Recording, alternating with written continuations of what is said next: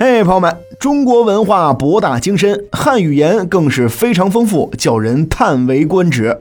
每一个字的用法都很有讲究，每一个词的使用也都是非常有特点的。比如在亲人的称谓上就非常有意思。在这儿给大家出一道语文题，比如说，为什么姑父是父亲的父，而姨父却是丈夫的夫呢？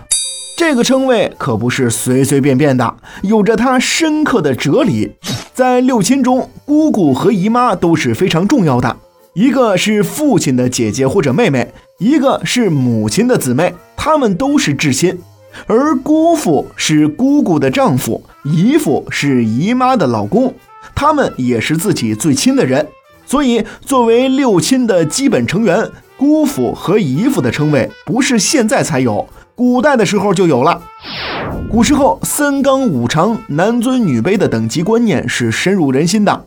在古代，按照男尊女卑的说法和三纲五常中夫为妻纲的说法，父亲的亲戚应该是主要的，比如姑妈的配偶是排在前面的。虽然姑父和姨父都是亲近的配偶，但是一个是父亲、妹妹或者姐姐的爱人，另一个却是母亲、姊妹的爱人。所以在古时候，母亲那边亲戚的配偶地位稍逊之。这样一来，姑姑的爱人用父亲的父，姨妈的爱人只能委屈一点，用丈夫的夫啦。在这里问一下大家，你和姨妈亲近呢，还是和姑妈亲近呢？在古代人眼里，同姓的亲人血缘关系更近，应该算是宗亲。姑姑跟自己同姓，应该是自己人。而跟父亲不一样姓氏的人，只能算外姓人、外亲。这样一来，亲疏关系从姓氏上也显现出来了。姑姑和自己同姓，关系近一点，相对来说，姑姑的丈夫就亲一点。